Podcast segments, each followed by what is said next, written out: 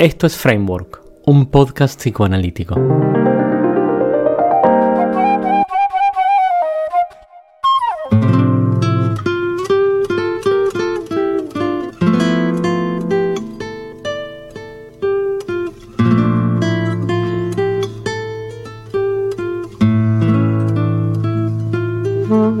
Bienvenidos al tercer episodio de la segunda temporada. Tal como habíamos quedado en el primer episodio, hoy vamos a hablar acerca de L, que como habíamos visto representa el vínculo mm, al que coloquialmente podemos llamar amor. Por eso vale la pena considerar algunos aspectos. La experiencia emocional es diferente radicalmente de la experiencia sensorial. La experiencia emocional en principio es, es por mérito propio, no miente, no deforma, lo que las cosas son. En ese sentido, uno puede fingir la mímica del orgasmo, pero no puede fingir el orgasmo. La experiencia emocional no se puede fingir. Uno puede fingir las lágrimas, pero no la tristeza. Uno puede fingir la mueca, pero no la risa. La experiencia emocional es por mérito propio. Por eso es tan importante para el psicoanálisis, a diferencia de la experiencia sensorial, que además no solamente está compuesta de un montón de evidencias que son concretas y evanescentes, no puede evolucionar, no puede ser transformada. Por eso Bion enfatiza mucho la idea de descartar la experiencia sensorial, la evidencia de los sentidos, eh, que traen hacia nosotros desde lo que oímos, lo que vemos, lo que olemos, salvo que sirva para ser matizada en el contexto de un proceso transformacional. Para pensar la experiencia emocional, Bion eh, propone una materialización instrumental. Por materialización instrumental me refiero a una herramienta, a un instrumento que pueda servir para trabajar con pacientes, no porque sea material en el sentido sensorial de la palabra, sino porque puede ser desarrollado y usado para el trabajo con pacientes, que es la posibilidad de pensar en vínculos en el sentido en el que lo veíamos en el capítulo 1 de esta temporada. Dentro de ellos habíamos visto que Bion propone el vínculo de amor, odio, conocimiento y trabajo, L, H, K y W. Había enfatizado que W es una lectura mía, puesto que no está presentado de manera explícita ni mucho menos publicado por Bion. Forma parte de unas cogitations inéditas presentadas al final de las obras completas y al final de los textos inéditos solamente como una referencia perdida. Además de esto tenemos dos claves que presenta Bion, que es eh, una sin signo, que a veces por convención se llama positiva, que es L, H, K y W, una negativa, que es menos L, menos H, menos K y menos W.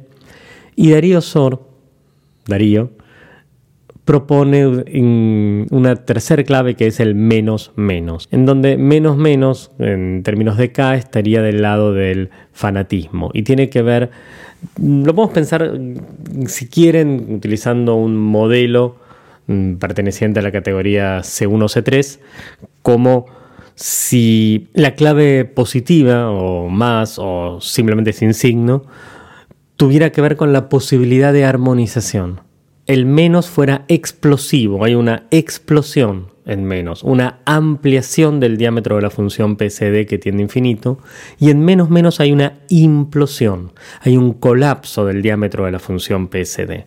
Para ponerlo en términos de diámetro, cuando la clave es positiva, el diámetro de la función PSD tiende a A, es decir, tiende a un, a, un, a un escalar.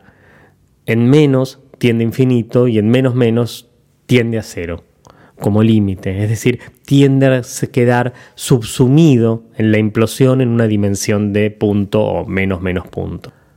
Vamos a ver en los próximos episodios, mechados con conversaciones con colegas, amor, odio y trabajo. Hoy vamos a hablar de amor, del vínculo L. L amor. Te amo. Amo la persona que sos, te veo. Te amo, te veo, te siento, te toco, te amo. El amor duele si uno no lo ama. El amor requiere digestión emocional. El amor no tiene metáfora, no. No hay metáfora para el amor. El amor es la metáfora. El amor es esa metáfora maravillosa de ser dos, de ser juntos, de ese milagro de ser dos que el insomnio corrige. Si te amo no es porque seas perfecto, sino porque sos y soy capaz de verte ser. Amo el trabajo oscuro de amarte, de verte reír y llorar y ser lunes o jueves, que es compacto. Te amo, te amo, te hago algo. Si te empujo, vos sos empujada por mí. Si te beso, vos sos besada por mí. Si te amo, ¿qué te hago? Es un clásico de las discusiones de pareja, el te amo, no me amas. La discusión es estéril y en general estéril por sus magros resultados. Podría obtenerse ganancias si se lo piensa en estos términos. Te amo. No, no me amas. Sí, te amo. No, vos sentís amor por mí, te creo eso. Pero no me amás porque no me siento amada por vos. Contemplar esta diferencia es de sustancial importancia a efectos de cómo entendemos eso que hacemos la diferencia existente entre tener una emoción en columna 3 y ejercitar esa emoción en el vínculo con alguien, columna 6. Si te amo, te sentís amada, eso te hago, si no es conceptual. El vínculo de amor implica una acción, el vínculo es en sí mismo una acción, y entender eso es de primordial importancia para el trabajo psicoanalítico con pacientes en el contexto de un framework de entrelazamiento. El amor es lo que hacemos cuando estamos, cuando somos en comunión con el otro, pudiendo verlo tal cual es, tal usado como operador acá. El amor es ver al otro, individuo, función de la personalidad, sí mismo, don, etc., ver al otro por lo que el otro es. Por eso es fundamental en una exploración psicoanalítica.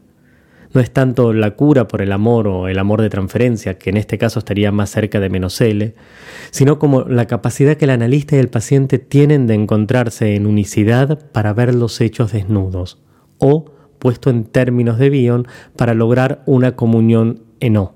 L no es amor, es vínculo de amor por los hechos, por lo que las cosas son, es amor por lo que es, de la misma forma que al final del día la envidia es envidia por lo que es, por lo que existe, no por algo en particular. Se envidia lo que existe. ¿Es L amor romántico? No.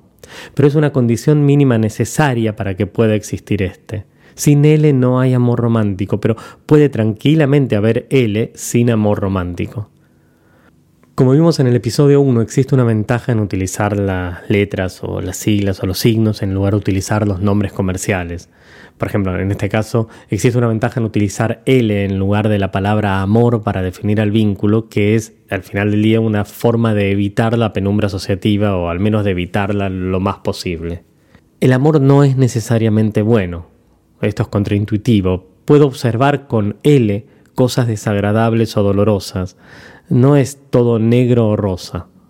Puedo aproximarme con L al dolor de la muerte de un hijo o al desgarro de un corazón roto. L me permite ver lo que es, no lo que quiero que sea. L no da alivio, da nutrición. L no calma, sosiega o tranquiliza.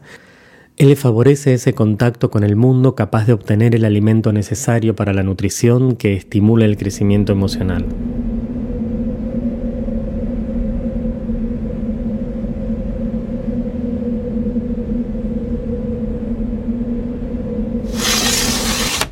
Menos L. Idealización, no. No sos quien sos, sos quien yo quiero que seas, no sos lo que sos, no es lo que es, el mundo es mi capricho y tiene la forma que quiero, excepto que no, que no la tiene, que me deformo yo para ver al mundo y las cosas del mundo de la forma en la que quiero que el mundo sea, idealizo, hizo la idea que tengo, la monto como un velo frente a lo que es, ya no veo lo que es, veo lo que el velo que hizo muestra. Lo que quiero malo, malo es. Lo que quiero bueno, bueno es. No se puede empezar un vínculo basado en la idealización del otro o propia. La ventaja evidente. Si me odian, no es a mí, es al personaje de ficción que elevo. La desventaja evidente, si me aman, no es a mí tampoco. Ser yo, ser vos. Los personajes de ficción son más conocidos que sus autores.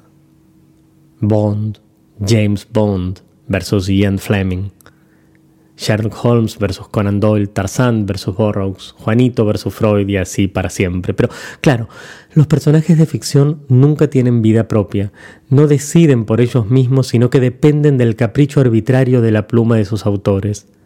Vos que ya no sos, no sos, dejaste de ser, te convertiste en esa versión idealizada de vos mismo que no podés sostener. Vivir en modo cóctel, la impostura imposible de los congresos y las reuniones y la felicidad desbocada de quien no tiene pelusas en el ombligo. Yo te amo, no, no hay nada malo en vos, solo se ama lo bueno. No se siente bien el hijo si ama al padre a quien ve como un hijo de puta. O lo ama o lo embellece hasta matarlo, o deja de amarlo porque a los hijos de puta no se los puede amar. Se ama lo bueno, solo lo bueno, yo te odio. No, no hay nada bueno en vos, solo se odia lo malo. Si te amo es porque sos malo. ¿Por qué es tan difícil y tan común amar a gente que no nos cae bien? A veces los padres, los hijos, los hermanos no nos caen bien con el pasar de la vida, pero los amamos. A veces gente amable nos cae de maravillas, pero simplemente no se da, no podemos amarla.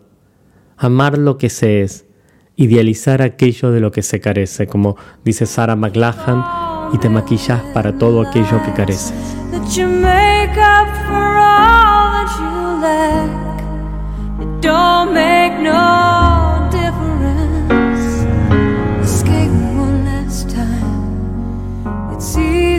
Menos menos L. Adoración. Vos sos todo, te adoro mi vida, te adoro. Sí existe, existe la hipérbola del discurso amoroso, como dice Barthes. El discurso amoroso lleva siempre cierta dosis de exageración que requiere ser tomada como tal. Ay, qué dolor cuando alejas tu cuerpo desnudo del mío, le digo. Entiende el amor, piensa que me duele en serio. ¿Me duele en serio? ¿Cómo se expresa ese dolor? ¿Cómo expresar con palabras de este mundo que partió de mí un barco llevándome? diría Alejandra. Quiero que sea tu boca la última boca que mi boca bese, dice. ¿Es en serio? Si ves a otra boca, ¿me mintió o cambió de parecer? ¿Cuánto tiempo dura un enunciado? Te adoro. No sos vos, no soy yo. No importa, te adoro. Sos mi Dios, dice la canción. Si para tenerte acá había que maltratarte, no puedo hacerlo.